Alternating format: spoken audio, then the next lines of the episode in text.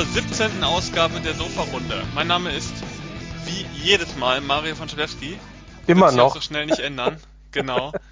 Und äh, die lachende zweite Stimme im Hintergrund ist äh, Mike Ritter.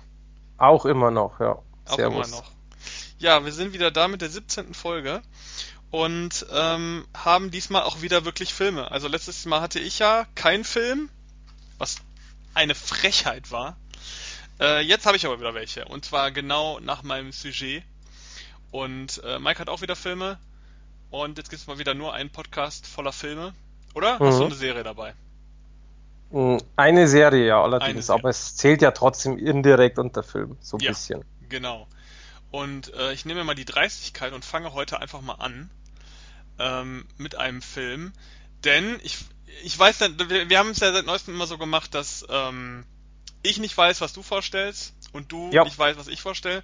Und vielleicht, ähm, Ist auch gut so. Das hat gut funktioniert. Ich bin jetzt auch überrascht. Also ich werde, nein, anders. Ich bin neugierig und werde überrascht sein, so, weil ich habe keine Ahnung. Das, äh, was wir natürlich mal einführen könnten, ist, dass wir schätzen. Aber es ist schwierig. ja, das ist auch, äh, weiß ich nicht. Also dafür weiß ich auch zu wenig, was du, äh, was du dir praktisch ähm, geordert hast. Aber ich fange jetzt einfach mal an, denn wir haben das Jahr des Stephen King. Ähm, der dunkle Turm lief schon im Kino. Es läuft gerade in Amerika im Kino und kommt bei uns noch ins Kino Ende des Jahres, äh, Ende des Jahres, Ende äh, des Monats.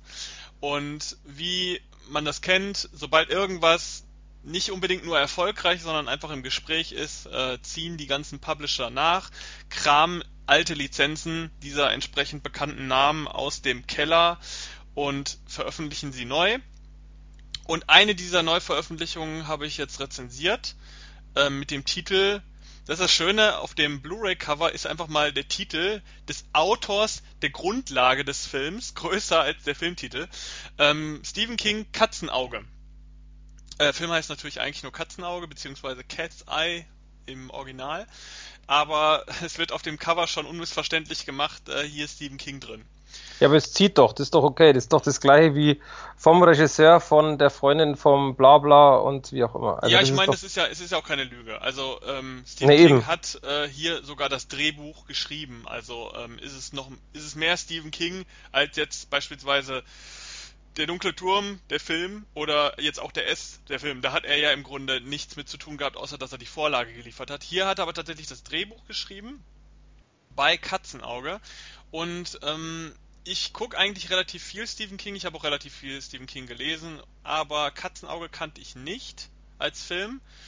Ähm, der ist jetzt neu erschienen von Koch Media auf Blu-ray in HD und ich habe ihn mir mal angeguckt. Und ja, worum geht's? Also Katzenauge ist ein, ich will nicht sagen untypischer Stephen King-Film, aber es ist ein untypischer Film, denn es ist eine Horror-Anthologie. Man hat mehrere Episoden innerhalb eines Films, die unterschiedliche Geschichten erzählen. Äh, es gibt zwei Verbindungspunkte dieser drei Geschichten. Der eine ist die äh, im Titel schon angemerkte Katze, die da handelt es sich um eine, eine Streunerkatze, die irgendwie durch die Straßen läuft und zufällig immer in diese drei Geschichten reingerät und irgendwie eine mehr oder weniger wichtige Rolle in diesen drei Geschichten spielt. Und einmal die Schauspielerin Drew Barrymore, die da noch sehr, sehr jung ist, die aber schon, ähm, also schon nach ihrem Erfolg mit E.T. Ähm, spielt sie dort mit. Sie hat in allen drei Episoden eine Rolle. In der letzten Episode ist sie allerdings äh, nur die gewichtigste Rolle. Also äh, in, in den anderen zwei Episoden kommt sie nur ganz kurz vor und in der letzten Folge ist sie tatsächlich mehr oder weniger eine Hauptdarstellerin. Ähm, es geht in den drei Episoden um klassische Stephen King Horrorgeschichten. Es basiert auch auf Kurzgeschichten von Stephen King und er hat daraus dann selber auch das Drehbuch geschrieben. Ähm, die erste Geschichte handelt, ich mache es ganz kurz, ähm, die erste Geschichte handelt von einer Firma, die mit sehr ungewöhnlichen Methoden ähm, Geschäftsleuten anbietet, sie vom Rauchen äh, abzugewöhnen. Und da, da sage ich schon gar nicht mehr mehr zu, weil das ist der Gag, also wie sie das machen.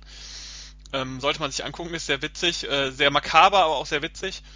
Die zweite Episode handelt von einem äh, ja, Kriminellen, der sich mit der Frau eines anderen sehr wohlhabenden Kriminellen eingelassen hat und zur Strafe mit ihm eine Wette äh, absolvieren muss. Und zwar beinhaltet diese Wette, dass er versuchen muss, an einem Wolkenkratzer über den, ja, an der Wand vorbei, über dem Sims, einmal diesen Wolkenkratzer zu umrunden. Und die ist übrigens, ähm, muss ich kurz einhaken, ich kenne die ja auch und die finde ich mega, mega geil, weil die Aufnahmen echt gut sind. Ja, also, und äh, auch sehr spannend, aber da können wir gleich absolut. noch drüber reden.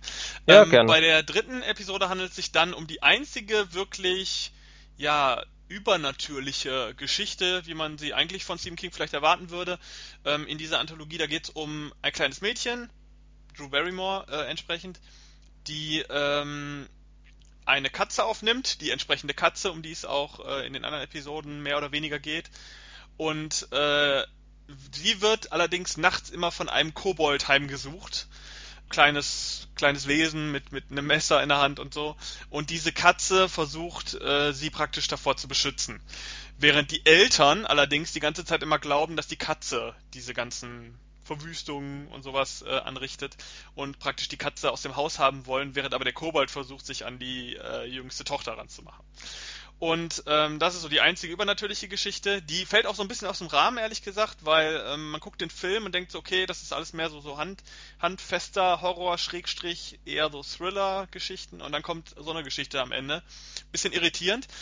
Äh, ansonsten muss ich aber sagen, gefällt mir auch die zweite Geschichte mit dem Mauervorsprung, hat mir tatsächlich am besten gefallen, weil äh, gar nicht mal nur wegen den Aufnahmen, die fand ich auch super, aber hauptsächlich auch wegen dieser simplen Situation, die da geschaffen wird, die aber gleichzeitig unheimlich spannend ist, weil in, in diesem Moment, wo er diese Mauer, also nicht diese Mauer, sondern diesen, diesen Wolkenkratzer umrundet, sind sehr viele kleine Spannungsmomente drin. Natürlich versucht dieser, dieser reiche Typ, mit dem er die Wette abgeschlossen hat, versucht ihn immer wieder irgendwie zu irritieren oder zu ähm, behindern, dass er von der Mauer fällt. Äh, aber es gibt auch so andere Faktoren, die ihn versuchen zu behindern. Ich sag da nur, nur mal so als äh, kurzer, kurze Erwähnung eine Taube, die fand ich ganz witzig. Der Film an sich hat eine gute Balance so zwischen Humor und Horror. Also Horror und Spannung ist halt sehr, sehr prominent in dem ganzen äh, ähm, Konstrukt. Die Humorparts äh, erwartet man am Anfang nicht so richtig. Also es gibt ja, es gab ja vorher schon eine ähm, Kurzgeschichtenverfilmung, Schrägstrich Anthologie von, ähm, von Stephen King mit dem Titel Creepshow. Die war tendenziell von Anfang an schon größtenteils auch lustig. Und man wusste schon, okay, das ist jetzt hier alles mit einem krassen Augenzwinkern. Bei Katzenauge merkt man es erst später. Also da ist nicht von vornherein der Humor an der erster Stelle. Und deswegen, wenn das, wenn der Humor dann so das erste Mal einsetzt, ist es schon ein bisschen irritierend. Aber wenn man sich dann wenn man das so gecheckt hat, okay, hier ist auch viel Augenzwinkern bei, dann funktioniert der Film ganz gut. Ich fand den sehr unterhaltsam, ähm, gehört für mich tatsächlich jetzt auch äh, nach dem Sehen zu den besten Stephen King-Verfilmungen. Ähm, ist natürlich ein Film, der, nachdem man ihn dann einmal gesehen hat, wo der Witz dann so ein bisschen raus ist. Aber für, für einen einmaligen, fürs einmalige Sehen ist der super. Ich habe ihm auch 8 von 10 gegeben, ähm, weil man den trotz leicht veralteter Effekte teilweise, ähm, kann man den heute noch super gucken und ist immer noch super unterhalten. Ist auf jeden Fall besser als sowas wie der dunkle Turm. ähm, aber äh, kann man auf jeden Fall machen. Also wenn man den mal günstig kriegt, sollte man zugreifen. Äh, du kennst ihn offensichtlich auch. Äh, du kannst ja auch mal kurz was zu sagen, was du so davon hältst.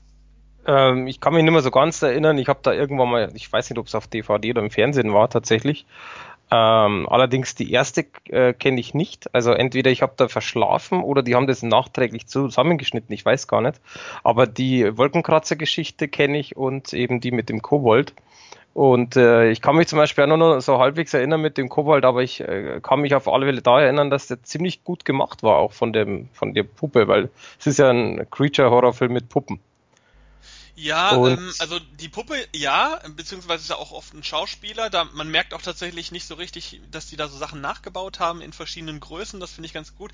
Was da allerdings nicht so funktioniert mehr aus aus heutiger Sicht ist dieses Zusammenspiel aus Kobold und Schauspieler. Also dieses in einem Bild, weil da sieht man ganz eindeutig, dass das sehr sehr sehr amateurhaft für damalige Verhältnisse noch äh, zusammengebastelt wurde. Und da sieht man in HD natürlich noch extremer also ist im Grunde wie eine schlechte Greenscreen-Aufnahme heute. Ähm, das kann einen so ein bisschen rauswerfen. Aber ich meine, wenn man eh mit einem Anspruch hingeht, okay, das ist ein alter Film, bisschen oldschool, ein bisschen trashig, ein bisschen Augenzwinkern, dann fällt das, glaube ich, auch nicht mehr ins Gewicht.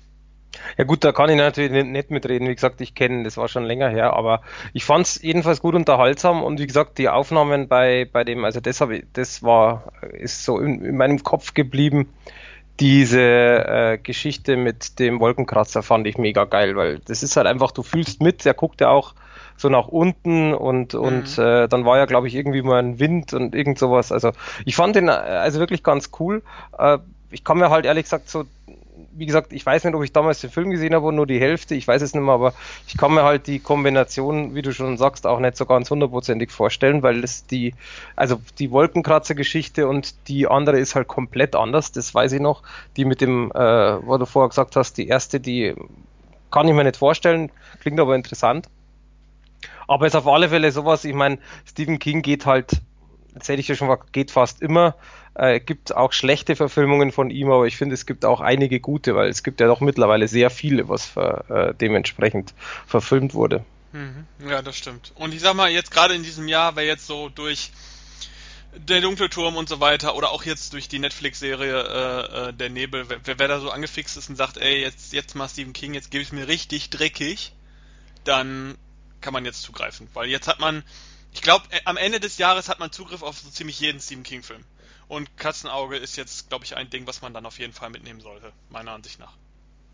Ja gut, ich denke mal, ähm, der kommt ja von Koch Media und die sind ja von Haus aus nicht so teuer und ich glaube, dass das auch so ein Nischenfilm ist, der relativ schnell nach unten gehen wird vom Preis. Das glaube ich auch. Blu-ray ist auch ganz gut, Synchro ist ganz gut, also kann man auf jeden Fall machen. Ja, das war's von Katzenauge. Jo, also ich habe keinen Stephen King, aber ich habe äh, quasi die neueste meiner oder einer meiner Lieblingsserien geschaut. Und zwar äh, Roanoke, also American Horror Story Staffel 6. Mhm. Und äh, ja, also du bist ja kein Fan davon, das weiß ich ja. Ja, ich glaube, da hatten wir auch schon mal einen Riesendialog ja, mal in irgendeiner wir. Folge gehabt. Richtig, und äh, ich bin ja eigentlich schon ein richtiger Fan davon und finde die ganzen Staffeln ja in sich ziemlich gut und, und sehr unterschiedlich natürlich und das ist ja auch gut so, das ist ja auch der Erfolg der Serie muss aber gestehen, äh, ich war bei Roanoke oder Ro Roanoke ähm, sehr skeptisch. Einfach mit dem, mit dem Hintergrund, weil ich viele gehört habe, die gesagt haben, so, naja, das ist so ein bisschen Found Footage, Drama, was auch immer Kombination und da, ja, du weißt, Found Footage ist nicht so ganz meins. Also da spitzt sich doch mal direkt jeder. die Ohren. Found Footage. Erzähl. Siehst, siehst du? Ähm, ja, also Ro Roanoke ich sage jetzt gerade in Zukunft nur noch Staffel 6, weil das Wort ist so blöd. Ja, mach das. ähm, nee, also die sechste Staffel ist quasi eine, finde ich persönlich wieder ziemlich coole Geschichte. Allerdings haben die Macher das jetzt komplett anders gemacht wie sonst und das kann man natürlich jetzt für gut heißen oder auch für nicht gut heißen. Ähm, erstens mal, die ganze Staffel ist zwar in, also hat nach wie vor zehn Folgen, wie auch die anderen, aber die ist in zwei Teile unterteilt. Wer jetzt denkt, ich spoilere, jein. Ja, ein bisschen, aber äh, nicht so wirklich. Das, allerdings, das mit den zwei Teilen wusste ich vorher auch nicht. Jetzt weiß man es. Und zwar, es geht im Endeffekt, die, die Story ist relativ easy. Es geht um diese, also Roanoke ist ja quasi tatsächlich eine Kolonie gewesen, keine Ahnung, 14, 1500, was auch immer. Und das ist halt eine wirkliche Geschichte, die passiert ist. Allerdings, ich habe da mal ein bisschen gegoogelt und nachgeschaut. Und äh, es gibt anscheinend, also es sind um die 100 Siedler verschwunden und es wurde nach denen gesucht und die sind nie wieder aufgetaucht. Und es gab verschiedene Theorien und dann gab es mal äh, welche, die auf quasi gefunden haben, was los war, dann hat es doch wieder nicht gestimmt. Und American Horror Story hat im Endeffekt halt ihre eigene Weise von dieser Kolonie äh, äh, äh erzählt. Und es geht tatsächlich eben äh, tatsächlich so, es ist so eine Mischung aus Dokumentation und Found Footage. Das heißt, es geht los, dass zwei von den äh, Hauptdarstellern mit der Kamera sprechen, also tatsächlich typische Doku, die haben eine Frage bekommen, die kriegt man nicht mit und die erzählen dann äh, quasi so eine Art Antwort. So. Und es sind es quasi, es geht darum, es ist ein verliebtes Pärchen, die waren in einem Haus, die haben quasi ein Haus halt mittendrin im Nirgendwo gekauft. Und es war eben auf dieser Roanoke Island. Und ähm, wie so typischer Horrorfilm wurden von Einheimischen dann so ein bisschen gewarnt und haben natürlich nicht gehört und waren da quasi und äh, sind dann mehr oder weniger so von Geistern und so weiter überrascht worden. Und das, äh, die Kombination ist eben tatsächlich so, es kommt immer wieder kurz dieser Dokumentationsstil, was ich vielleicht eine halbe Minute, dass irgendjemand was erzählt oder eine Minute. Dann sind quasi, und das muss man sich auch erstmal dran gewöhnen, das haben wir am Anfang die ersten paar Minuten nicht verstanden, dann wird quasi das Ganze, was die gerade erzählen, wird nachgespielt, aber von Schauspielern quasi. Das heißt, der Matt und die Shelby, das sind die zwei, haben eigentlich zwei Rollen. Also sprich, ähm, Matt hat zwei Personen und Shelby hat zwei Personen. Einmal diese im Film reale Person, die die Dokumentation spricht, und dann diejenigen, die quasi diesen Found-Footage-Stil machen. Also das ist schon mal sehr eigenartig, sehr ungewöhnlich, passt aber sehr gut zusammen. Also haben sie sehr gut geschnitten. Und dann geht es im Endeffekt halt dann darum, dass in den ersten fünf Folgen diese Geschichte erzählt wird. Was war los? Was ist da passiert? Geister, bla bla, seltsame Dinge und so weiter und so fort. Das heißt, man bekommt aber dann nicht nur Found Footage, sondern tatsächlich einen komplett wilden Mix. Also Normalaufnahmen, dann Found Footage Aufnahmen, dann wieder Dokumentationsaufnahmen, dann gibt's äh, Aufnahmen vom, von der, vom Camcorder, vom iPhone, von sonst wie. Das heißt also, die Qualität schwankt wirklich von mega Blu-ray bis hin zu total schlecht. Ja, also das, natürlich das absichtlich. Das kann nicht funktionieren. Das ist der Punkt. Es ist absichtlich natürlich so. Ist aber, und das ist der Punkt, es ist super anstrengend. Und das ist ein Problem, was ich auch an dieser Serie sehe. Ich, wie gesagt, ich liebe ja Found, äh, äh Found Footage, Quatsch, ich liebe ja American Horror Story. Und ich fand, fand auch ehrlich gesagt die Staffel 6 ziemlich gut, aber alleine schon wegen diesem permanenten Wechsel äh, super anstrengend und auch für mich äh, definitiv ein Punktabzug, weil es einfach viel zu viel geworden ist. Und das hat äh, meine Freundin zum Beispiel auch gesagt, genau das gleiche Spielchen. So, weil sie gesagt, jetzt wird es mir langsam echt so anstrengend weil du halt äh, natürlich Punkt A mit ein bisschen mit überlegen musst und weil es für die Augen wirklich anstrengend ist, in der Tat. Aber es geht, wie gesagt, ja dann da um die Geschichte und im zweiten Teil der Staffel, also Folge 6 bis 10 quasi, äh, geht es quasi um noch eine andere Geschichte, indirekt, die aber an der ersten anknüpft. Deswegen, also spoilerfrei, ich sage da gar nicht wie, was, wo, warum. Was aber ziemlich cool ist, allerdings ist da ähnlich eben so, dass die auch wieder in, in Richtung äh, äh, Found Footage gehen, allerdings da wirklich viel Found Footage und Dokumentation gar nicht, weil es wird da nicht mehr in die Kamera gesprochen. Das ist nur in den ersten Teilen. Das heißt, es funktioniert dann besser, aber dafür gibt ist dieser dieses Abwechslung, äh, diese Abwechslung von den Szenen, also eben einmal Handycam, dann wieder äh, Kamera A, B, C, da mega anstrengend, also noch viel schlimmer wie im ersten Teil. Und da ist zum Beispiel so, und ich fand es sehr interessant, es ist als extra, äh, gibt es eine QA-Session auf dem Paley Fest 2016. Da ist quasi der Moderator und äh, fünf oder sechs Schauspieler und die zwei Drehbuchautoren. Und es dauert irgendwas mit 33 Minuten und richtig, richtig geil. Also ich habe herzlich gelacht. Ähm, und es sind ja auch Schauspieler wie Kathy Bates zum Beispiel dabei, die ja in meinen Augen immer noch eine der Schauspielerinnen ist, die die einfach, also eine der Jahrhunderten Schauspieler für mich und auch in der Serie oder beziehungsweise in der Staffel wieder mega, mega gut. Und die erzählen halt dann vom Dreh und so weiter. Und da fand ich es halt sehr, sehr interessant, weil da kommt es dann raus. Die haben erzählt, dass die teilweise jedem Schauspieler eben äh, ein, ein, iPhone in die Hand gegeben haben und haben das quasi selbst gefilmt. Und der Cutter hat zum Schluss halt dann die Szenen zusammengeschnitten, die in seinen Augen dazu gepasst haben. Und ähm, Kathy Bates hat erzählt eben, und das finde ich sehr interessant, dass äh, bei einer Szene war so, dass eben der mit der Klappe, weil es ist ja immer so, das ist doch normal Klappe auf, zack, dann die Szene und so weiter, dass der Cutter sich einfacher tut mit dem Schneiden.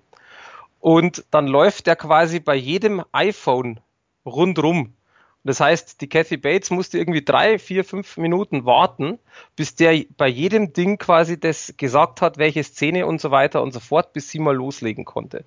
Und äh, daran merkt man einfach auch, dass die halt natürlich equipmenttechnisch und, und Filmmaterial wahnsinnig viel haben. Äh, was aber mir als Zuschauer scheißegal ist. Es ist in meinen Augen einfach ein, ein zu bunter Mix und zu extrem, so dass einfach die Serie für mich nach wie vor gut ist, auch die Geschichte gut ist, aber lange nicht das Niveau erreicht in meinen Augen, was manche anderen Staffeln erreicht haben. Mhm. Also wie du sagst, es kann nicht funktionieren.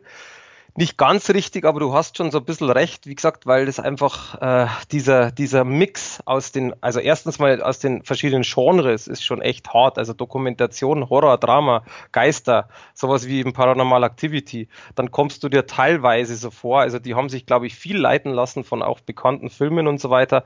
Es gibt eine Szene, die ist in meinen Augen eins zu eins nur ein bisschen von der Kameraperspektive anders wie Blair Witch Project, was nicht schlimm ist. Aber du siehst halt, die haben unglaublich viel kombiniert und in meinen Augen tatsächlich zu viel kombinieren. Also dieser, dieser Wechsel von Genre, Kameraperspektiven, Qualitätsunterschieden, bla bla bla, der war mir auf Dauer dann auch wirklich zu anstrengend. Ja, ich werde dazu nicht mehr viel sagen, weil äh, ich habe es weder gesehen noch bin ich großer Fan, deswegen kann ich dazu gar nichts sagen. Du kannst mal reinschauen, wenn du es irgendwo mal siehst oder sowas. Ich finde es persönlich halt interessant, was sie gemacht haben. Aber in meinen Augen trotzdem die schwächste von, von allen Staffeln. Also es gibt ja jetzt quasi sechs, die siebte wird gerade produziert. Und ähm, sorry. Und das ist genau der Punkt, wo ich halt sage, ich finde nicht, dass die Luft raus ist, weil es ist nach wie vor so, es erzählt ja immer eine andere Geschichte. Und alleine schon diese, diese spezielle Auslegung von Roanoke fand ich ziemlich cool. Ähm, auch schauspielertechnisch zum Beispiel Lady Gaga spielt wieder kurze Rolle und und und. Also schauspielertechnisch passt es auch wieder total. Aber, und oder zum Beispiel auch äh, Cuba Gooding Jr. ist dabei. Aber dennoch ist es einfach etwas, wo ich sagen muss, selbst ich als Komplett-Fan war nicht ganz so begeistert und äh, würde wirklich die Serie natürlich einem typischen Fan empfehlen, ganz klar.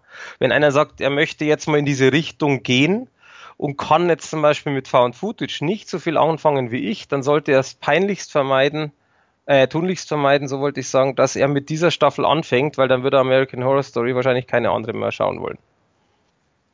Okay. Ich glaube, das war's zu American Horror Story. Du, ich wüsste jetzt nicht, was man großartig noch sagen soll. Ähm, deswegen, ähm, einzige, was ich noch sagen kann von mir, ich habe wirklich länger überlegt, weil mir hat sie schon gefallen. Aber trotz dessen, und bei mir ist American Story eigentlich das A und O, und ich habe trotzdem nur in Anführungszeichen sieben Punkte vergeben, war aber eigentlich schon auf einer sechs tatsächlich. Aber dafür hat es mir zu, zu gut getan, also zu gut gefallen vom ganzen drumherum.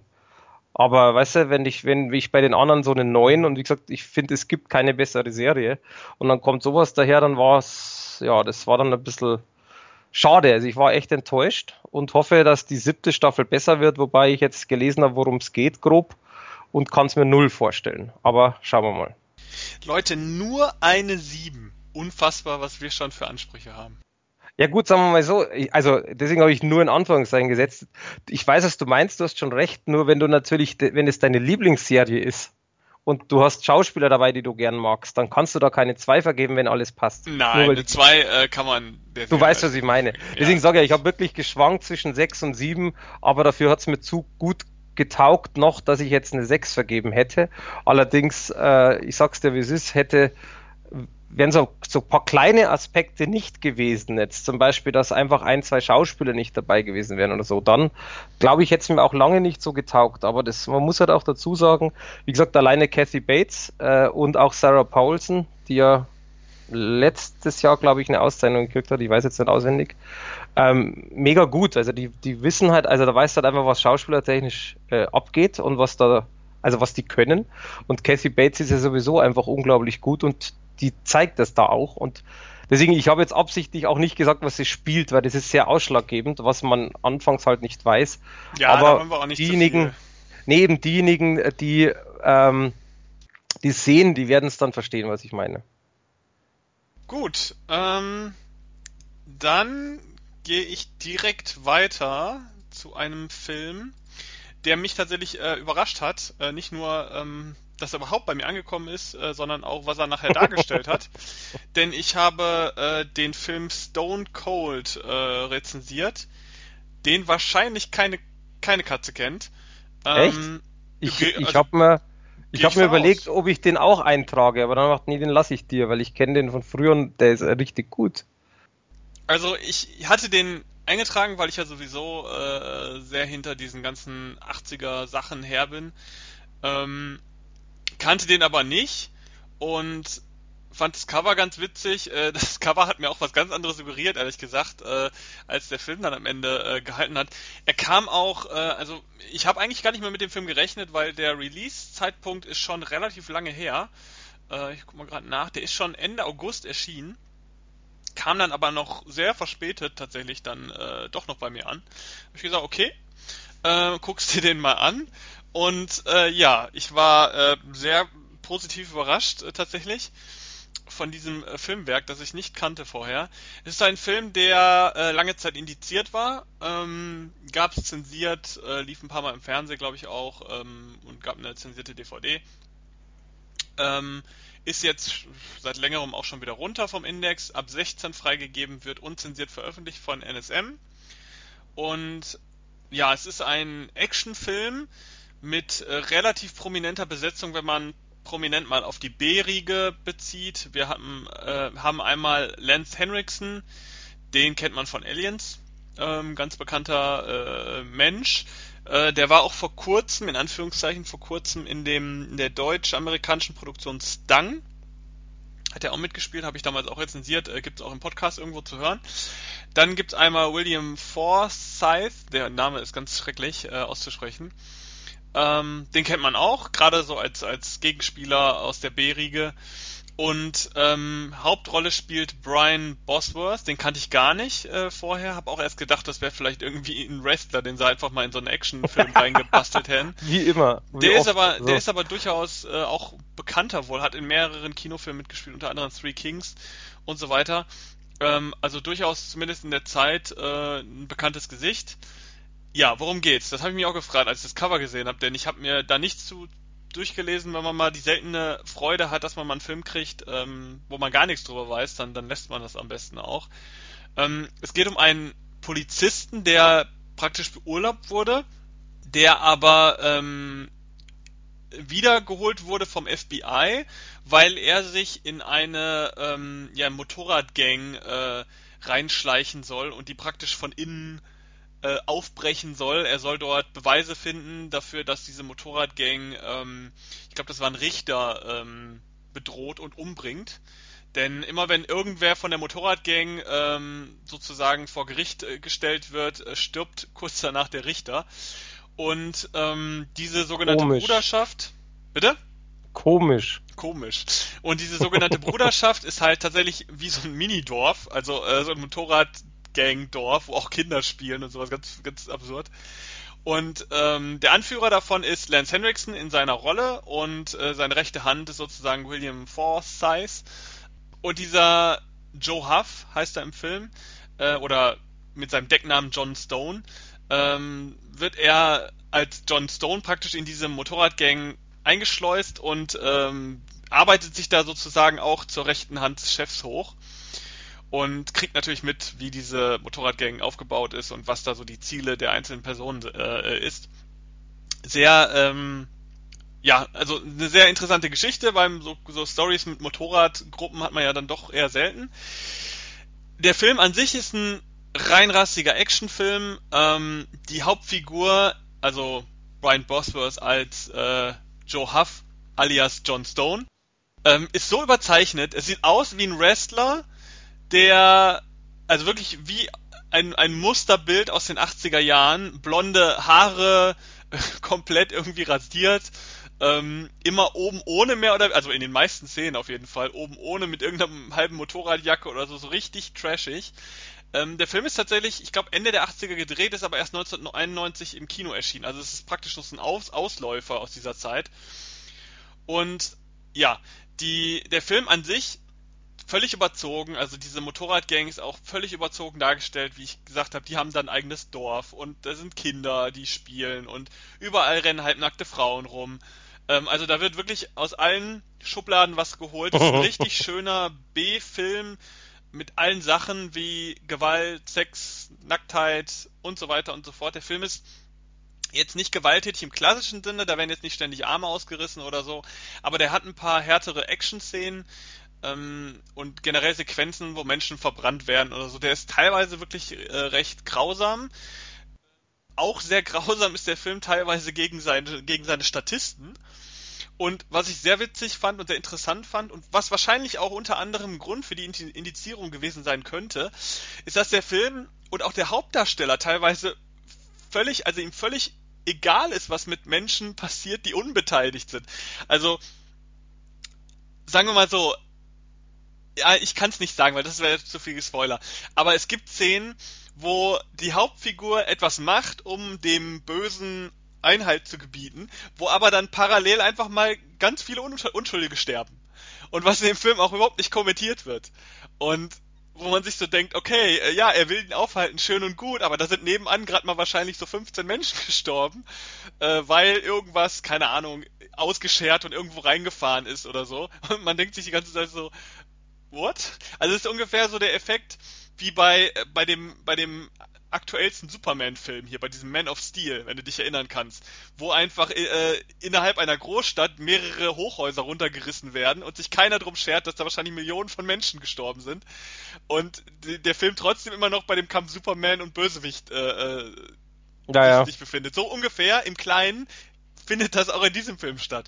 Und das ist halt relativ trashig und auch äh, die große Endsequenz, die ein wirklich großes Massaker darstellt, ist so absurd, weil eigentlich alles gegen die klassischen Konventionen von so einem Film läuft, dass man die ganze Zeit eigentlich nur Kopfschütteln da ist und denkt ach, was machen die denn da? Aber gleichzeitig ist das Ganze natürlich unglaublich unterhaltsam unter diesem Trash Aspekt. Also Stone Cold ist ein B-Film der rein rassigsten Sorte, hat eine schöne Synchronisation. Ich glaube sogar, ich bin mir nicht ganz sicher, aber ich glaube sogar, ist das die alte Synchronisation von Bruce Willis, die der Hauptcharakter bekommen hat? Ich bin mir nicht sicher. Es kam mir so vor. Und ähm, deswegen dachte ich, okay, das war ist vielleicht so ein, so ein Stück langsam Ding, vielleicht so ein bisschen. Ähm, auf jeden Fall sehr unterhaltsamer Film für Actionfans, auf jeden Fall zu empfehlen. Sollte man sich kaufen, wenn man irgendwas mit diesen 80er Jahre Trash Action anfangen kann. Ist sehr hochwertig produziert. Ich habe erst gedacht, das wäre wär ein B-Film für die, für die Videothek gewesen, als ich den angefangen habe. Dachte so, okay. Aber der ist nachher, wirkt nachher so hochwertig in den Action-Szenen teilweise, ähm, dass ich mir schon gedacht habe, das da war ich schon verwundert. Das für eine Videothek und als ich dann recherchiert habe, dass der Film tatsächlich im Kino lief, hätte ich jetzt auch nicht so erwartet. Ja, viel Lob für einen Film, der am Ende doch ziemlich dumm ist, aber sehr unterhaltsam. äh, ich habe dem Film 7 von 10 gegeben, einfach weil weil er schlicht unterhaltsam ist, weil er im Grunde gut gemacht ist, im Grunde sehr unterhaltsam ist. Er hat ganz viele inhaltliche Probleme, aber ich glaube, wenn man da rangeht, auch mit dem Wissen, dass es ein B-Film ist, reicht es für eine 7 von 10. Also für, für Fans dieser ganzen Ecke absolut zu empfehlen. Kann man sich kaufen. Kostet auch ja, ich, ich nicht den, viel, aber kann man machen. Ich habe den nicht mehr im Kopf. Ich weiß nur, dass ich ihn gesehen habe damals. Und also ich glaube, ich weiß gar nicht, ob es sogar DVD war oder noch VHS-Zeit. Ich kann es dir gar nicht sagen. Aber ich habe den echt gut im Kopf. Also, äh, aber war halt, also für mich eben auch so ein typischer 80er, 90er eben. Ja, also wenn man damit gar nichts anfangen kann mit dieser Richtung, äh, dann braucht man sich den auch nicht kaufen. Also dann ist die 7 von 10 auch äh, irrelevant.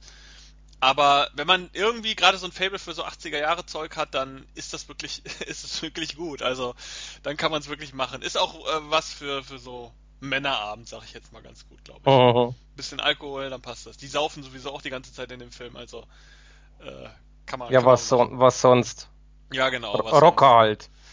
Also schon. Ich muss aber auch ganz, also auf jeden Fall der Hauptdarsteller ist, ist ganz gut, weil der so überzogen ist. Aber wer wirklich äh, vielen die Show stiehlt in diesem Film ist Lance Henriksen. Also der hat eine ganz tolle Rolle und der spielt die auch mit einer, mit einem Wahn, sag ich jetzt mal.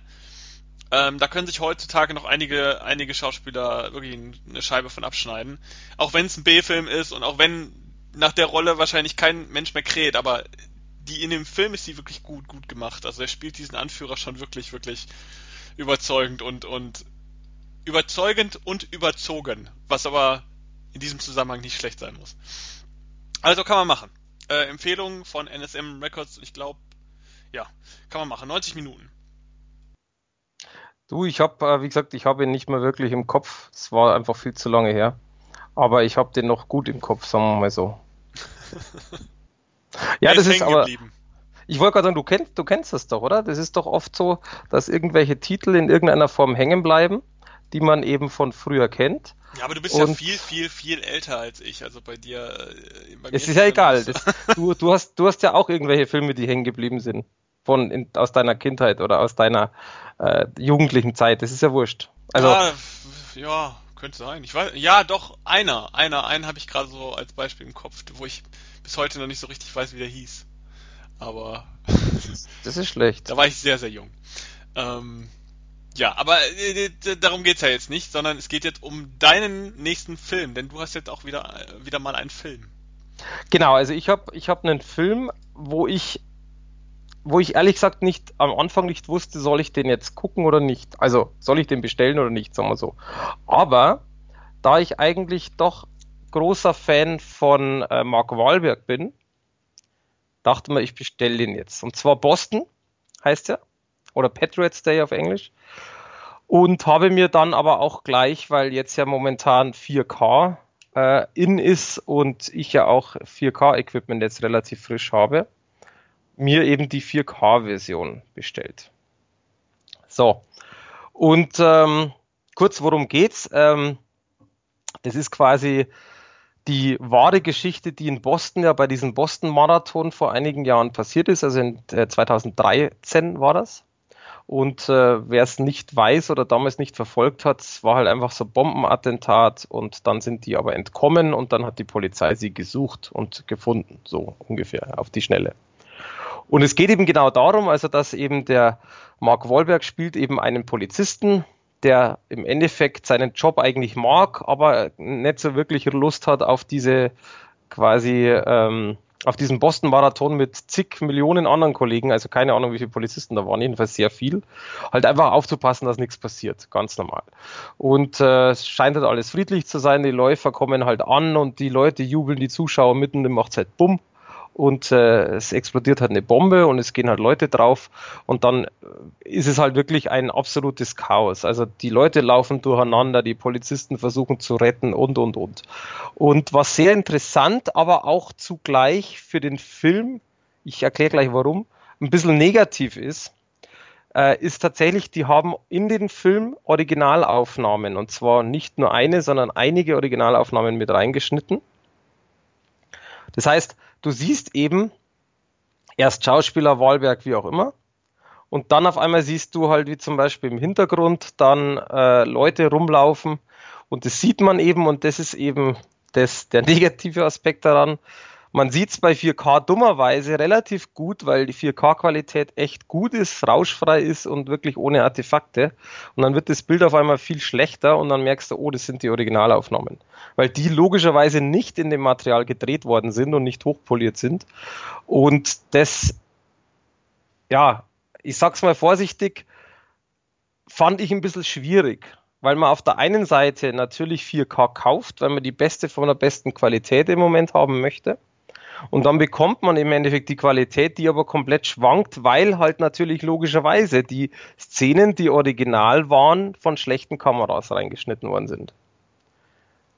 Und ich weiß nicht, wie du, wie du das oder wie du selber das siehst, mich hat's echt, mich hat's echt gestört und auch genervt, weil ähm, ich halt da schon der, der, derjenige bin, wo ich sage, ja geile Qualität, cooler Film und dann sowas. Hat mich geärgert.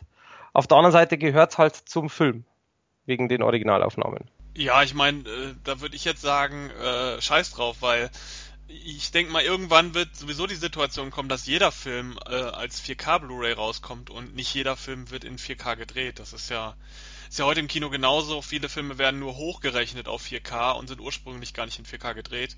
Absolut, und aber da ist das Problem ist diese Szenen halt eben nicht also du merkst, wie gesagt, du merkst wirklich einen ganz krassen Unterschied.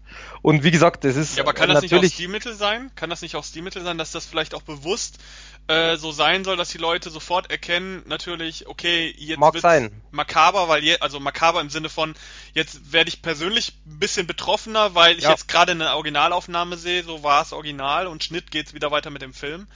Das kann durchaus es kann sein, ich weiß es nicht. Also nat ich, natürlich ist es von den Leuten gewollt und sie wussten es, das ist ja logisch. Äh, ich kann, konnte mich trotzdem mit dem Ganzen nicht zu 100% anfreunden.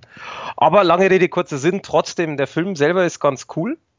Äh, ist halt natürlich ein Drama, beziehungsweise so ein Thriller-Drama, so eine Kombination, weil es, wie gesagt, halt auf der einen Seite natürlich ja auch diese Originalgeschichte erzählt und äh, auf der anderen Seite ist es halt so, dass der Film auch so ein bisschen in zwei Teile ist.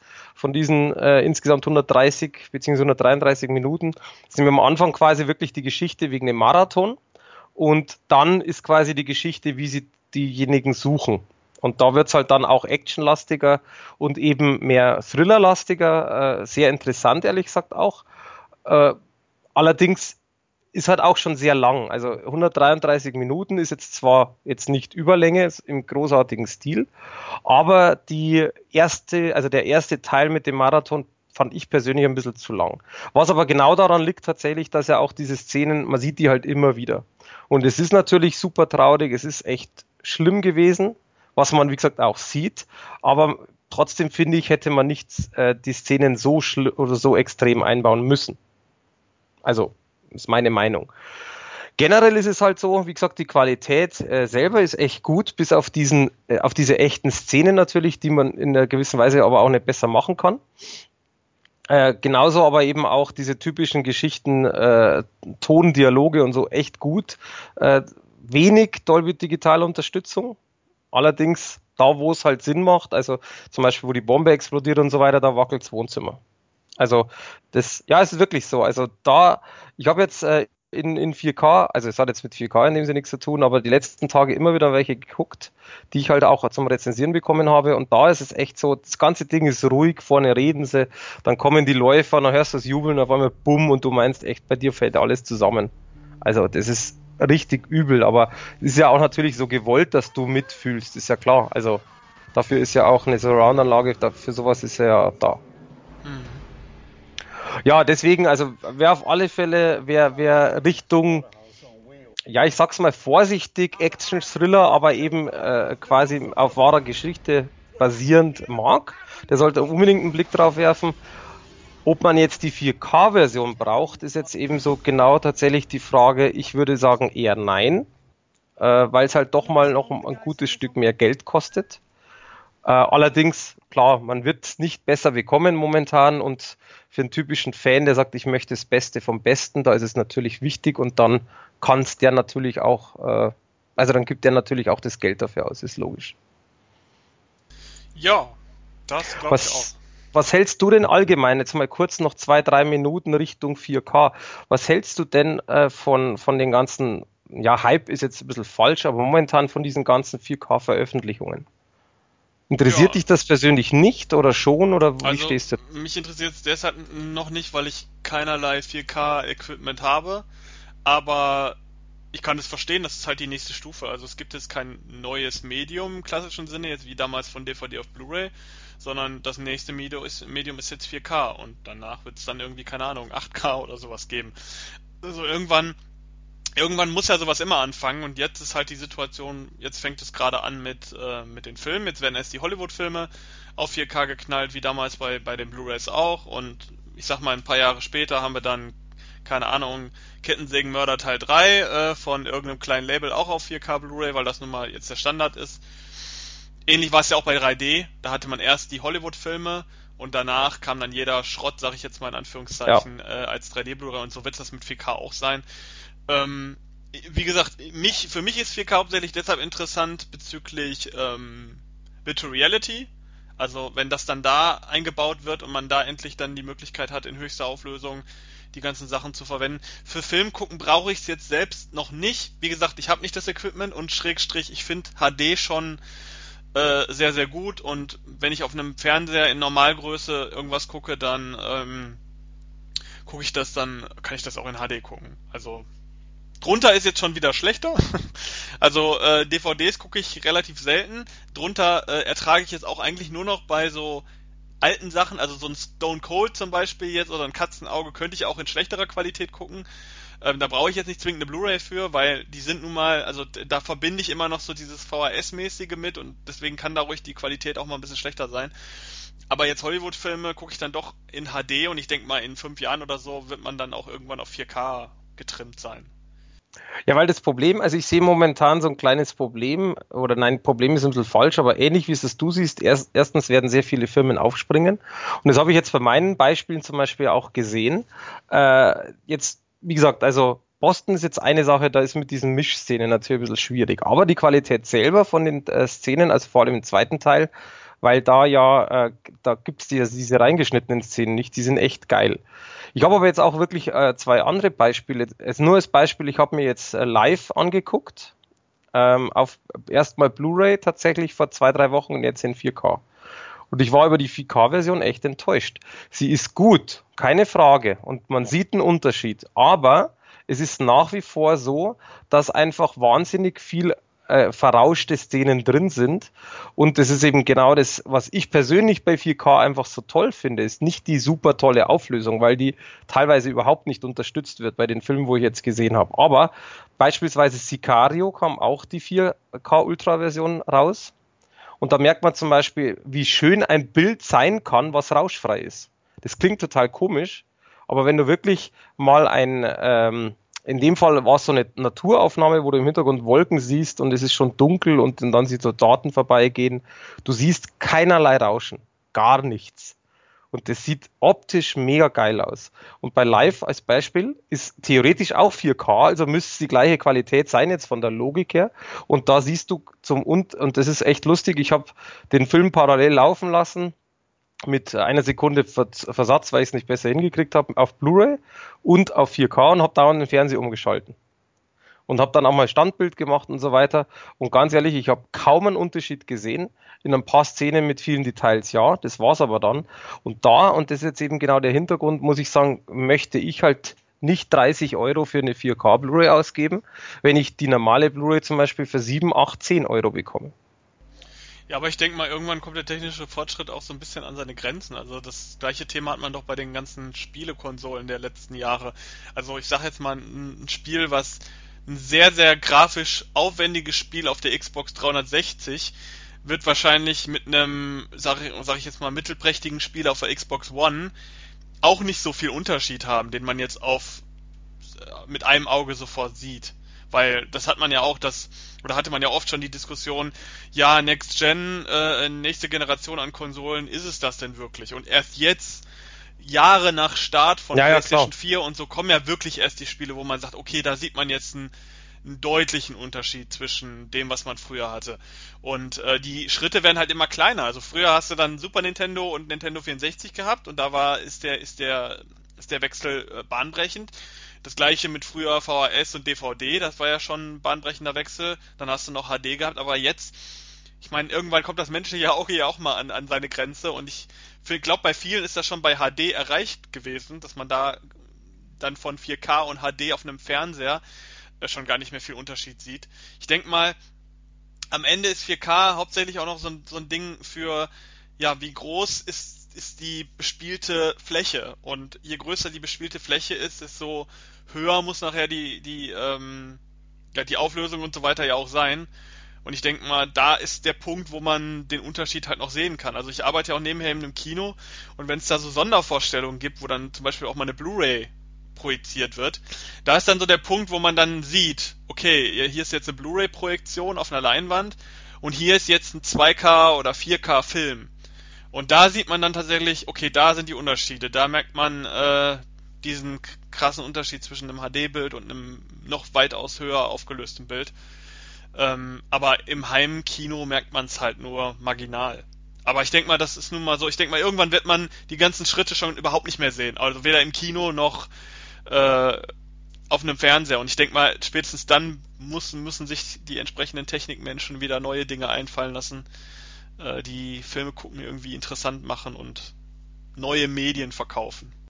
Du, das ist, ich denke mal, das ist ja sowieso dieser, das ist ja diese Standardgeschichte. Wie du schon sagst, du hast da schon recht, es ist noch nicht zu 100 Prozent natürlich so, wie es jetzt in ein paar Jahren sein wird. Was ich damit aber einfach nur sagen wollte, ist einfach auch für, als Message für draußen, was ich jetzt, äh, das ist meine, meine Meinung, dass sich nicht zwingend jede 4K-Version lohnt, dass man vielleicht vorher schon mal schauen sollte, also entweder tatsächlich Review oder, oder irgendwie mal reinschauen sollte, wenn es einen Kumpel hat oder sowas.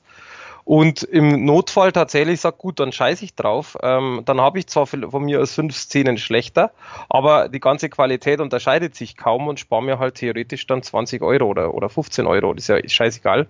Und das ist eben genau die Quintessenz, die ich momentan draus ziehe, wo ich sage, ähm, zum Beispiel live als Beispiel als Film hat mir sehr gut gefallen. Die Ultra 4K-Version könnte ich mir persönlich jetzt sparen.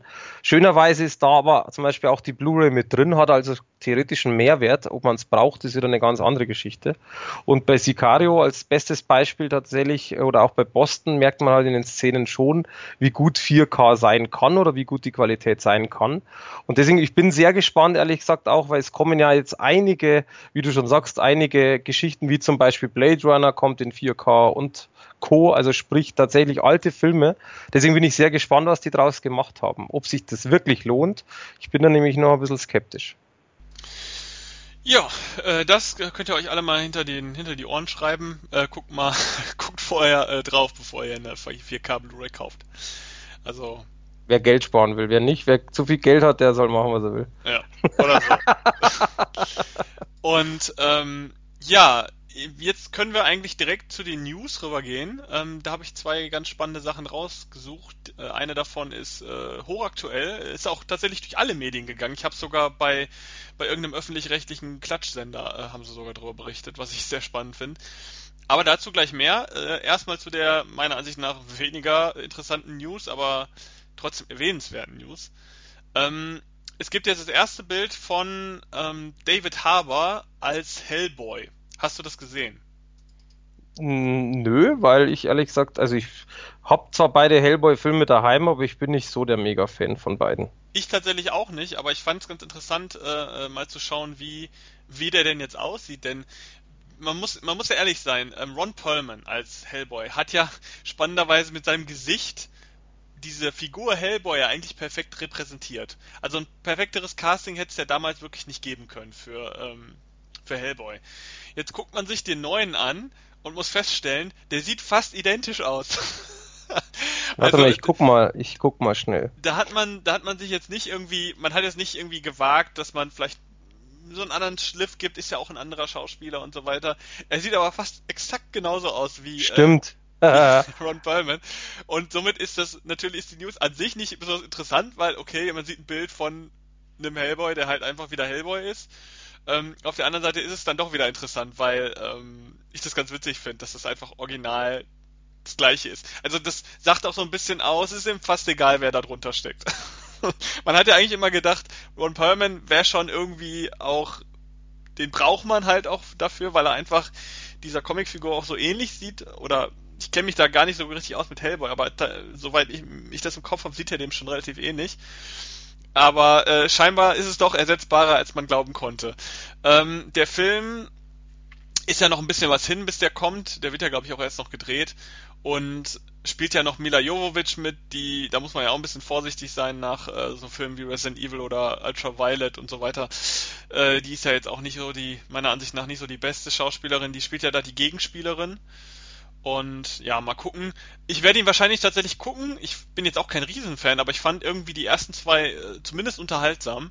Absolut, ähm, ja. Definitiv. Ich weiß gar nicht, ob das jetzt ein Reboot werden soll oder eine Fortsetzung. Auf jeden Fall ähm, ist es ja ein Film, um den sich relativ viel gerankt hat. Ähm, es war ja ursprünglich wäre er nicht zustande gekommen. Jetzt kommt er doch zustande.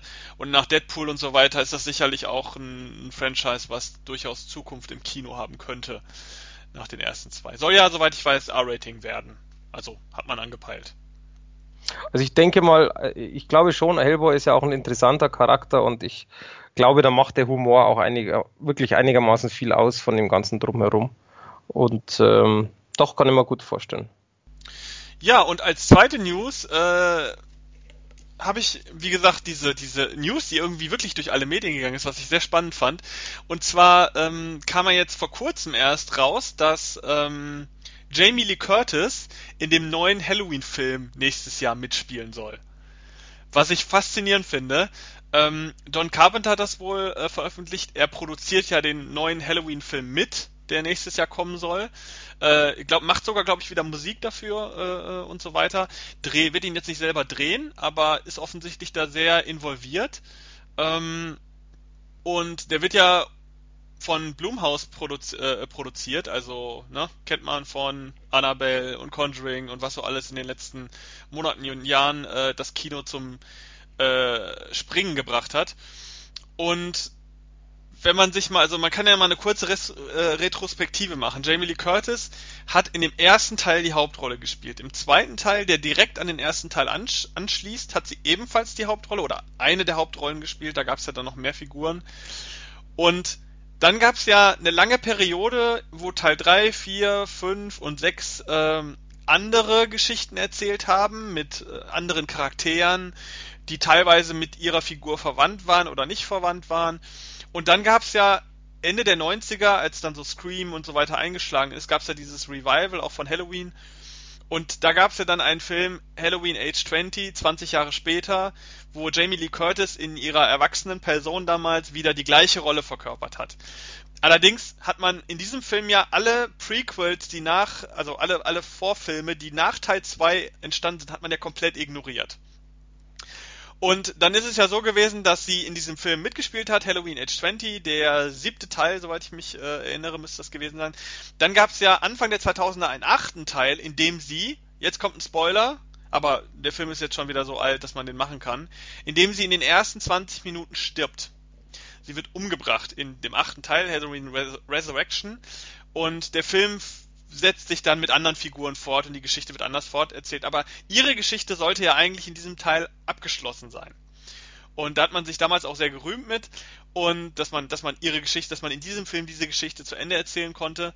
Und was jetzt aber passiert, ist, dass in diesem nächsten Halloween-Film, der jetzt kommt, und der ist ja tatsächlich theoretisch die Fortsetzung von Halloween Resurrection, denn die beiden folgenden Halloween-Filme, die danach kamen, waren ja Reboots ähm, neuen Schauspielern. Man hat die Geschichte komplett neu von Anfang an erzählt. Und dieser neue Film, der jetzt nächstes Jahr an Halloween kommen soll, da ähm, ist es wohl so, dass diese, dass die Geschichte den Tod von Jamie Lee Curtis in ihrer Rolle als Laurie Strode, als, der, als die Hauptrolle und die Geschehnisse in Halloween Age 20 in dem siebten Teil ebenfalls ignoriert. Das heißt, der Film setzt praktisch nach Teil 2 ein. Das heißt, in dieser Reihe wird wieder eine ganze Periode komplett ignoriert, was ich, was ich schon absurd finde, weil ich fand schon absurd, dass man ähm, damals in Halloween Age 20 so viele von diesen Halloween-Teilen einfach ignoriert hat, äh, beziehungsweise auch negiert hat. Die sind in dieser Zeitlinie nicht passiert. Und jetzt mit der gleichen Schauspielerin wieder komplett eine Geschichte ignoriert und zur Seite schiebt. Ähm, Finde ich ehrlich gesagt nicht so geil. Ich finde cool, dass Jamie Lee Curtis wiederkommt, aber ich finde es schwierig, ähm, dass man da diese, diese ikonischen Filme, also zumindest Halloween Age 20 war, ist ja durchaus auch ein, einer der ikonischen Filme aus Halloween, ähm, dass man das komplett ignoriert.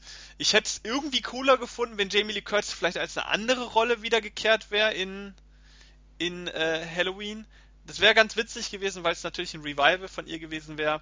Es soll auch wohl ihr letzter Auftritt in einem Halloween-Film sein, soweit ich das äh, mitbekommen habe. Als Untote wäre doch mal was, oder? Ja, also man, es ist ja John Carpenter und er will ja seine Reihe auch nicht kaputt machen. Er ist ja auch nicht besonders begeistert mit vielen äh, äh Filmen, die äh, basierend auf seiner äh, auf seiner auf seinem Erstling erschienen sind. Er ist ja glaube ich sogar auch kein Fan von dem von dem Remake, was ja viele eigentlich ganz toll finden. Und ähm, deswegen kann ich das schon verstehen, dass er Bock hat, mit Jamie Lee Curtis da wieder was zu machen. Sie ist ja auch immer noch eine extrem tolle Schauspielerin. Aber ich, da hätte man vielleicht irgendwie anders rangehen können. Also ich werde mich wahrscheinlich nächstes Jahr sowieso mega drauf freuen und, und, und mit, mit Popcorn und Riesenaugen im Kino sitzen, weil ich da richtig Bock drauf habe tatsächlich. Das ist eine meiner Lieblingsfilmreihen überhaupt. Und ähm, gab's, hatten wir ja hier im Podcast auch schon äh, diverse äh, Teile als Rezension gehabt. Ich freue mich da riesig drauf, bin aber ein bisschen verwirrt durch diese Herangehensweise. Was sagst du dazu? Bist du irgendwie drin in dem Halloween-Thema? Äh, tangiert dich das oder sagst du, ach scheiß drauf, lass gucken, was kommt? Ich bin generell, ja, was heißt Halloween-Fan? Nein, ich finde die Filme ganz gut. Allerdings muss ich gestehen, dass ich mir Punkt A nicht sicher bin, ob ich alle kenne. Weil ich, ähm, ich meine, die sind ja doch schon einige Jahre alt und deswegen, ich kann es ja gar nicht mehr sagen, ob ich wirklich jeden gesehen habe. Und auf der anderen Seite bin ich auch gar nicht mehr so hundertprozentig scharf drauf, alle zu sehen. Also ich habe eins und zwei zu Hause, die mag ich. Ich habe auch eins und zwei Remake zu Hause, die mag ich nicht so. Also ich fand die Remakes, mm, ja, weiß nicht, in Ordnung, das war's aber dann. Also so richtig abgefahren bin ich drauf nicht, wie es viele tatsächlich auch sind. Und ich, für mich ist halt auch so ein, so ein Franchise oder so ein, so ein Titel, wo ich einfach sage, lasst es doch einfach mal gut sein. Also ich brauche den nicht. Wobei ich natürlich trotzdem auch gespannt bin. Also wenn der, wenn der kommt und wenn ich dann, also Kino glaube ich nicht, aber wenn der dann mal fürs Heimkino kommt, werde ich mir den sicherlich anschauen. Ja, also ich bin, ich habe ich ja schon gesagt, riesiger Halloween-Fan. Ich habe tatsächlich alle mehrfach geguckt. Ich bin auch nicht so der Mega-Fan von dem Remake. Äh, vor allen Dingen Teil 2 finde ich, finde ich tatsächlich furchtbar. Ähm, Teil 1 finde ich interessant von der Herangehensweise, weil es ja durchaus dieses White Trash Ding äh, äh, ins Maximum hebt und ähm, man einfach mal diese ganze Figur des Michael Myers einfach mal so in die Gosse so ein bisschen verschoben hat. Das finde ich ganz witzig äh, und interessant auch von der Machart her auch ganz gut. Ich mag den Film auch als als das als Slasher finde ich den ganz gut. Ähm, aber äh, ja, also grundsätzlich mag ich Halloween einfach sehr gerne, weil ich die Figur des Michael Myers auch ganz cool finde. Ähm, Halloween Resurrection zum Beispiel ist jetzt auch kein wirklich guter Film, der ist teilweise sogar wirklich absurd. Ähm, die ersten 20 Minuten mit Jamie Lee Curtis sind halt super, weil es halt wirklich eine Geschichte abschließt, oder man hat gedacht, es würde die Geschichte abschließen, die ja jetzt irgendwie wieder neu geschrieben wird. Ähm, und deswegen hat der Film so eine Relevanz, aber ähm, danach wird es dann auch schwierig. Danach gab es ja dann auch keinen klassischen Halloween-Film mehr. Also Halloween Resurrection hat das ganze Ding schon zu Grabe getragen und es gab ja danach mehrere Anläufe, äh, wirklich auch eine, eine echte Fortsetzung wieder zu machen, die ja immer wieder gescheitert sind, aber jetzt, jetzt wo John Carpenter wieder an Bord ist, der ja leider auch in den letzten Jahren nicht wirklich Gutes mehr abgeliefert hat, ähm, hat jetzt wieder die Chance, mal was zu machen. Also ich freue mich, äh, bin auch äh, Day One im Kino wahrscheinlich, vielleicht sogar noch irgendwie vorher, wenn man ihn irgendwie vorher bekommt. Aber ähm, ja, ich freue mich drauf. Und das war auch meine letzte News. Ähm, du hast nichts mehr an News. Du meintest vorhin irgendwas, was du noch einwerfen wolltest? Nee, das habe ich schon eingeworfen. Das, das ist schon eingeworfen. Ich weiß nicht, ob es News ist, man kann es ja mal sagen, das finde ich jetzt nicht so großartig, äh, was, ähm, also ich finde es schön, aber ich finde es jetzt nicht so mega großartig. Aber das hast du ja auch schon gesehen, da war ich ja vor dir dran, habe es aber dummerweise natürlich wieder intern vergessen. Ähm, es kommt ja, es kommen ja White Editions von Saw 1 bis 7. Ja. Und das war bei uns zum Beispiel auch so eine kleine Diskussion, das fand ich sehr interessant, weil wir ja so Aufgüsse quasi, wenn eine neue Verpackung kommt und so, ja selten bestellen, weil wir es ja auch von den Agenturen meistens nicht bekommen. Und dann musste ich ja auch meinem Kollegen aufklären, der die ganzen Sachen bestellt, dass da ja etwas mehr dahinter hängt als einfach nur eine neue Verpackung, sondern ja auch unendlich viel Bonusmaterial. Und äh, da bin ich jetzt mal sehr gespannt, was, was da drauf ist, was da kommt. Und äh, natürlich jetzt zu, zu dem Thema So 8, was ja immer wieder auch diskutiert wird oder immer wieder auch in den News ist. Es ist mit Sicherheit auch eine schöne Veröffentlichung, allerdings auch wieder so ein typisches Ding, wieder neu veröffentlicht, nachdem es schon das gibt und das gibt und das gibt, wegen Bonusmaterial und neuer Verpackung. Schauen wir mal. Aber trotzdem natürlich für Fans mit Sicherheit auch eine schöne Sache, die vielleicht dem ein oder anderen interessieren wird. Ja, also äh, was interessant an den Veröffentlichungen ist, also man muss natürlich sagen, fast alle diese Filme sind äh, stark zensiert. Ähm, und das ist natürlich auch ein Thema, was äh, ähm, bei so einer Veröffentlichung interessant ist. Wie stark sind diese Filme zensiert? Ähm, kann man sie trotzdem noch gucken? Weil ich finde, Saw ähm, ist so ein Ding, dass viele, viele sind davon abgehalten, die Filme zu gucken, weil sie teilweise sehr, sehr brutal sind. Und ähm, mich interessiert vor allen Dingen äh, jetzt auch bei der Neuveröffentlichung auch der siebte Teil, der ähm, wirklich der heftigste Teil der Reihe ist, äh, meiner Ansicht nach. Ich bin großer Saw-Fan, ich liebe die Filme, ich finde Teil 7 auch ganz großartig. Ähm, auch in seinen unzensierten Versionen. Ähm, Fand ich auch gut. Wie hieß der Schauspieler nochmal? Der, der Sänger, der, der äh, Hauptdarsteller, äh, nicht Haupt, jetzt vergiss es, stopp. Äh, der Sänger, der Sänger der, von Linkin Park, der Linkin Park, genau, das genau. Äh, fand ich nämlich auch ziemlich cool. Sein Name weiß ich jetzt leider nicht, aber er spielt tatsächlich mit, äh, wird in einer in einer Szene in einer Trap praktisch umgebracht. Ja. Hat jetzt keine große Rolle. Aber ähm, natürlich hat jetzt äh, äh, Aktualität natürlich auch durch seinen äh, tragischen Selbstmord.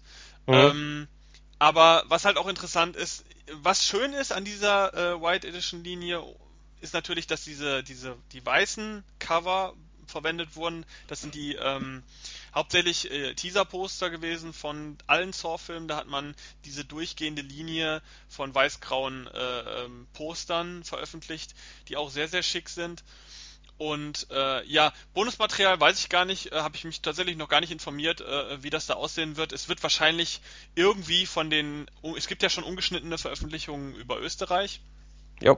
die wir an dieser Stelle natürlich nicht bewerben wollen, äh, aber es gibt sie und äh, die haben natürlich ohne Ende Bonusmaterial und ähm, ich denke mal, da wird man sich viel bedient haben ähm, für diese Edition und es ist an sich eine schöne Reihe und wird wahrscheinlich für Leute interessant sein, die ähm, wirklich keinen Bock auf diese harte Brutalität haben und sich sagen, okay, wenn jetzt von der Geschichte nicht viel raus ist, dann gucke ich vielleicht lieber die etwas runtergedampften Fassungen. Ähm, es sind ja nicht die 16er Fassungen, es sind soweit ich weiß durchwegs die zumindest 18er Fassungen der Filme. Es gibt ja dann teilweise noch 16er Fassungen, die noch stärker geschnitten damit fast un unsehbar geworden sind. Deswegen ist es eigentlich ganz interessant, sich die mal anzuschauen, äh, wenn sie rauskommen, gerade jetzt äh, mit, mit Saw, äh, Saw 8 dann in, der, im, in Aussicht. Mal schauen, Genau. ob wir da was kriegen. Ähm, ich finde es auf jeden Fall interessant. Ähm, man soll ja nicht immer jede zensierte Version sofort abstrafen, also ähm, da bin ich jetzt nicht so der Fan von. Klar ist unzensiert immer besser, aber gerade bei so Massenprodukten wie jetzt auch ein Saw oder ähnliche andere Filme kann eine gut zensierte Version auch mal ähm, was Positives beinhalten. Also der Ansicht Punkt ist jetzt abschließend von mir, ist tatsächlich in der Filmgruppe bei uns, ist es zum Beispiel so, dass es immer Diskussionen gibt wegen Cut und Uncut. Und es gibt einige, vor allem auch Frauen, die tatsächlich, denen das einfach scheißegal ist. Die sagen, sie wollen den Film sehen. Wenn du natürlich jetzt einen Film hast, wie, ähm, ich überlege gerade, wie er heißt, äh, mit Sarah Butler, wie hieß er denn? Äh, I Spit You on a Grave. Ach so. Wenn du natürlich sowas hast, äh, und da ist der zweite Teil ja, glaube ich, 25 Minuten geschnitten, glaube ich. Und ich kenne die äh, ungeschnittene, äh, die, die geschnittene und auch die ungeschnittene, dann kannst du natürlich nur bloß drüber lachen. Aber bei Saw kenne ich zum Beispiel die aktuell geschnittenen und das finde ich nicht ganz so tragisch und ich denke tatsächlich auch, dass es für Fans, die jetzt sagen, naja gut, das ist mir ein Wurscht, ich muss das nicht unbedingt haben, da glaube ich, ist es eine schöne Reihe auf alle Fälle. Ja, Jetzt schauen also wir man, mal, man, muss wir mal, man muss mal ein bisschen vorsichtig sein. Gerade jetzt bei I Spit on Your Grave ist ja das Hauptproblem ähm, der geschnittenen, also, äh, also die Situation der geschnittenen Fassung ist bei I Spit on Your Grave hauptsächlich die, dass äh, sehr viel an der Gewalt geschnitten ist und sehr viel an der Vergewaltigung, die in dem Film stattfindet. Also äh, wirklich die ähm, die entsprechenden Gewaltszenen sind verkürzt. Ähm, man kann der Handlung aber trotzdem noch folgen. Ähm, bei Saw zum Beispiel hast du die Situation, dass äh, zum Beispiel prominentestes Beispiel tatsächlich ist Saw 3. Da gibt es eine 16er Fassung, die so extrem geschnitten und so großflächig geschnitten ist, dass du dem Film teilweise überhaupt nicht mehr folgen kannst. Also da ist wirklich die Situation, dass man sagen kann, diese Fassung ist eigentlich unanschaubar, weil dort Figuren verschwinden, ohne dass aufgeklärt wird, was mit diesen Figuren passiert ist. Man kommt überhaupt nicht mehr mit. Und das ist das Problem bei manchen geschnittenen Fassungen gegenüber anderen Fassungen, wo man sagt, okay, da ist dann Gewalt rausgeschnitten, aber der Film macht inhaltlich immer noch Sinn. Äh, man kann an dieser Todesszene trotzdem noch erkennen, dass diese Person offensichtlich gerade umgekommen ist. Man hat vielleicht nicht gesehen, wie ihm erst der, der linke Arm, dann der rechte Arm und dann irgendwie noch zwei Beine rausgerissen wurden, aber man kann antizipieren, okay, das führte jetzt zum Tod und damit geht die Handlung weiter. Und das ist halt bei Saw immer so ein bisschen, das ist bei Saw machbarer, aber wenn man dann wirklich so weit gehen will und da eine 16er Fassung rausmachen, bei einem Film, der eigentlich überhaupt nicht konzipiert ist für, für ein jugendliches Publikum, meiner Ansicht nach, ähm, dann hat man halt diese krassen Auswüchse. Und da ist dann halt interessant zu gucken, wie in dieser White Edition, was da passiert ist. Ist das eine neue Schnittfassung? Ist es die alte Fassung? Ähm, es könnte durchaus sein, dass vielleicht sogar ein Saw 3 in der 16er Fassung vorliegt, aber man mit Trailern irgendwie auf eine 18er Fassung gegangen ist. Alles möglich. Wissen wir nicht, würden wir uns gerne angucken. Deswegen äh, haben wir uns um die um die White Edition beworben. Ähm, mal gucken, ob da was kommt. Das werdet ihr dann später, spätestens auf unserer Internetseite sofahelden.de feststellen können. Und äh, mit diesem lustigen Exkurs äh, beenden wir die aktuelle Folge, die 17. von äh, der Sofa-Runde. Und äh, wir können vielleicht schon mal ankündigen, äh, im nächsten Monat wird es eine Sonderfolge geben. Äh, ich weiß gar nicht, haben wir das letzte, letzte Folge schon angekündigt? Könnte vielleicht sein. Ähm, Scheißegal, dann nochmal. Genau, dann machen wir es einfach nochmal. Ein Halloween-Special, ähm, wo wir ganz abseits vom aktuellen Filmmarkt äh, Filme empfehlen für Halloween, für einen Halloween-Abend. Und äh, diese Sonderfolge ähm, wird es dann Oktober geben. An Anfang Oktober peilen wir so an, dass es noch genug Zeit äh, da ist, dass man sich diese Filme, wenn man da Interesse hat, besorgen kann. Und äh, der Gag an dieser Episode wird auch sein, dass nicht nur wir Empfehlungen geben, also Mike und ich, sondern auch äh, Gäste. Wir haben einige interessante Gäste dabei, die Einspieler für uns gemacht haben mit Empfehlungen für Filme. Wir haben deutsche Gäste, wir haben aber auch internationale Gäste, englischsprachige Gäste, ähm, die dem einen oder anderen bekannt sein könnten oder dürften, ähm, die schöne Empfehlungen geben für äh, einen Horrorfilm, den man sich mal schön hell an Halloween-Abend angucken kann. Denn gerade an Halloween, also Halloween ist einer der wenigen Feiertage neben Weihnachten vielleicht, wo man, wo definitiv Leute eine bestimmte Art von Filme gucken wollen. Sei es jetzt äh, um Halloween herum einfach oder direkt am Halloween-Abend. Und ähm, an Halloween sind es Horrorfilme, an Weihnachten sind es meistens so Familienfilme, die am Weihnachten spielen. Und äh, da haben wir uns gedacht, äh, machen wir dieses Jahr tatsächlich mal so eine schöne Spezialfolge, ganz abseits von der Aktualität. Äh, was kann man sich angucken? Und wir werden auch gucken, dass wir am besten auch äh, neue Filme kriegen. Also nicht Filme, die wir schon mal rezensiert haben oder so, sondern wirklich ähm, Empfehlungen, die es so bisher noch nicht gab. Also wird spannend für Horrorfans und für Leute, die einfach, die vielleicht gar keine Ahnung von diesem Genre haben und einfach was suchen für Halloween. Weil ich glaube, an Halloween guckt fast jeder einen Horrorfilm, oder? Also, sei es was harmloses oder was härteres. Aber irgendwie mach, äh, ist da jeder doch eher so auf Horror eingestellt als auf Komödie. Zumindest, zumindest äh, guckt man, wenn es nur eine Horrorkomödie ist. Genau. Aber lasst euch überraschen. Genau, lasst euch überraschen und damit sage ich äh, Tschüss und bis zum nächsten Mal. Von mir auch. Servus.